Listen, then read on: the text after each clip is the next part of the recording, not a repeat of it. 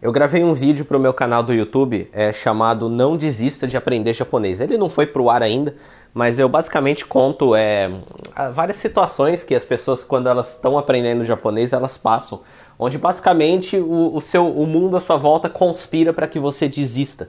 Então conspira no sentido de os familiares ou as pessoas próximas é, falarem que isso não é muito útil, vai estudar inglês que é mais útil para o mercado de trabalho. Não que não seja, mas você pode estudar as duas coisas. É, vai ter que aguentar. É, em grupo de amigos, tal, as pessoas é, canta parabéns para você em japonês aí em todo lugar que você vai, vai ter que escutar piadinhas, é, não pode ver uma pessoa com cara de asiático na rua que vão chegar para você e falar vai falar em japonês com ele, enfim, é um monte de coisa que acontece quando você tenta fazer uma coisa diferente, aprender uma coisa fora do comum, é, que vão te incentivar a desistir, né? Eu confesso que já aconteceu muito comigo isso aí que me deu vontade de desistir mesmo por situações como essas que eu acabei de descrever, e eu sei que os meus alunos passam por isso também.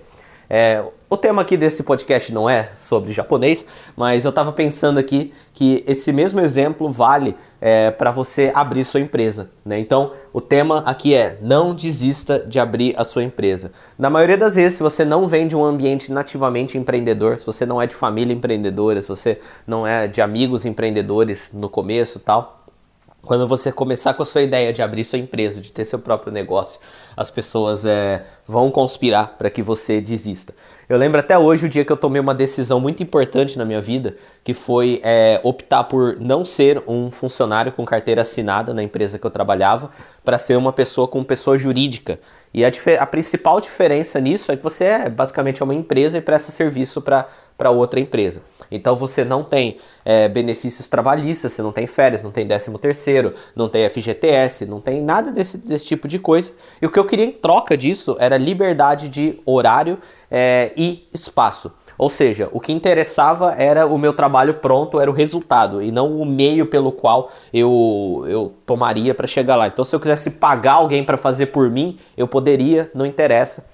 É, e era, essa, essa, era esse o meu pensamento quando eu tive, porque aí eu poderia fazer as coisas rápido, eu poderia trabalhar para ser mais produtivo, que as coisas é que assim eu poderia ter mais tempo é, para dedicar à construção do meu negócio. E eu lembro até hoje da cara de espanto que algumas pessoas fizeram quando eu tomei essa decisão. Algumas coisas, pessoas próximas, né? Eu não saio contando para todo mundo tudo, mas pessoas próximas, é, não, aí você vai ficar longe das decisões da empresa. Não, mas desse jeito, se quiserem te mandar embora, é, no dia seguinte pode te ligar e falar que não vai mais trabalhar com você é, e acabou, você não tem direito a nada. Cara de espanto mesmo, né? E é o tipo de coisa que, se você, na, no seu começo de carreira, você não está muito preparado, você não tem um preparo emocional ainda para não deixar que isso não te abale né?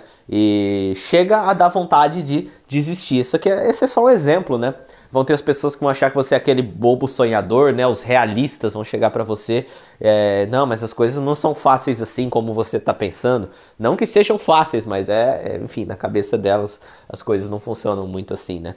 E muita coisa vai conspirar para que você desista. Quando você tomar certas decisões, por exemplo, eu lembro quando eu fechei a minha escola presencial de ensino. É, não era uma escola, escola, era só eu dava aula lá e eu alugava para uma outra professora dar também. É, mas tinha uma estrutura, era uma sala de aula, é, tinha equipamento, tinha móveis tal, tinha um nome, ou seja, era basicamente uma escola. Mas o que, que aconteceu? Quando eu fechei isso daí, pre... não, mais de uma pessoa chegou para mim e perguntou: mas não estava valendo a pena?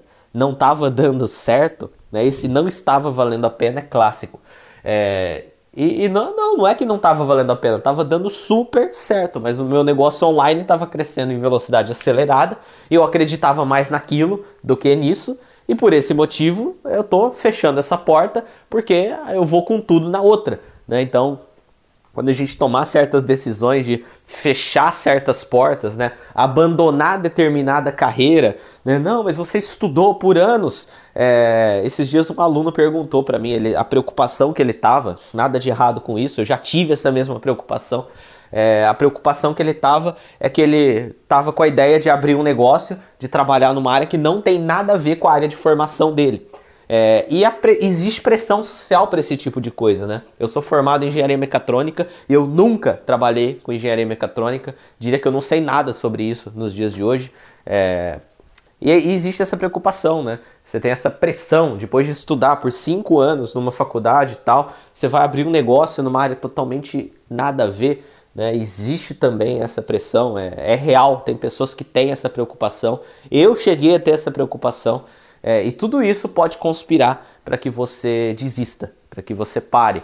É, notícias ruins o tempo inteiro, né? Você só escuta que o mundo está acabando, que o Brasil está acabando, é, mas o fato é que existem zilhões de empreendedores tendo sucesso é, independente do ambiente, mas esse tipo de input, esse tipo de informação tende a colocar crenças na sua cabeça para você não tentar. Né? Então, enfim, é, o mundo vai conspirar para você para você desistir. Só que exatamente igual acontece com o cara que não desiste de aprender japonês, quando você começar a colher os frutos, as mesmas pessoas vão dar tapinha no ombro, vão falar que você é esforçado, vão falar que você é inteligente, vão te dar parabéns. E quando conhecerem algum outro moleque ali meio sonhador é, com ideias semelhantes, vão mandar ele conversar com você, né? Ou então vão chegar trazendo ideias de negócio para você para querer saber a sua opinião. Quando você chegar lá. É, então, o fato é o seguinte: vale muito a pena. O caminho é. Você vai passar por vários, várias dificuldades aí, várias barreiras, mas vai valer a pena se você persistir fazendo a coisa correta sempre, respeitando seus valores, aprendendo com os erros, tá? Não, não adianta ficar dando sempre murro em ponta de faca, mas vai valer a pena a hora que chegar lá. Então esse é o podcast de hoje. Não desista de de abrir a sua própria empresa ou ter seu próprio negócio.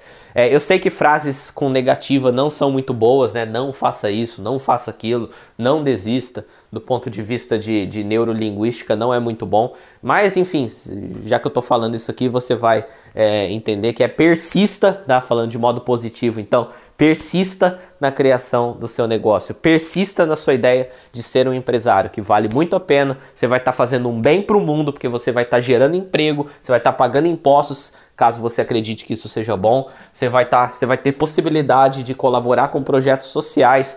Você vai gerar produtos de valor, produtos e serviços de valor para as pessoas. Você vai estar tá ajudando as pessoas, ou seja, vale muito a pena você seguir com a sua ideia, com o seu objetivo, com o seu sonho de ser empresário e ter sua própria empresa. É isso aí, tchau!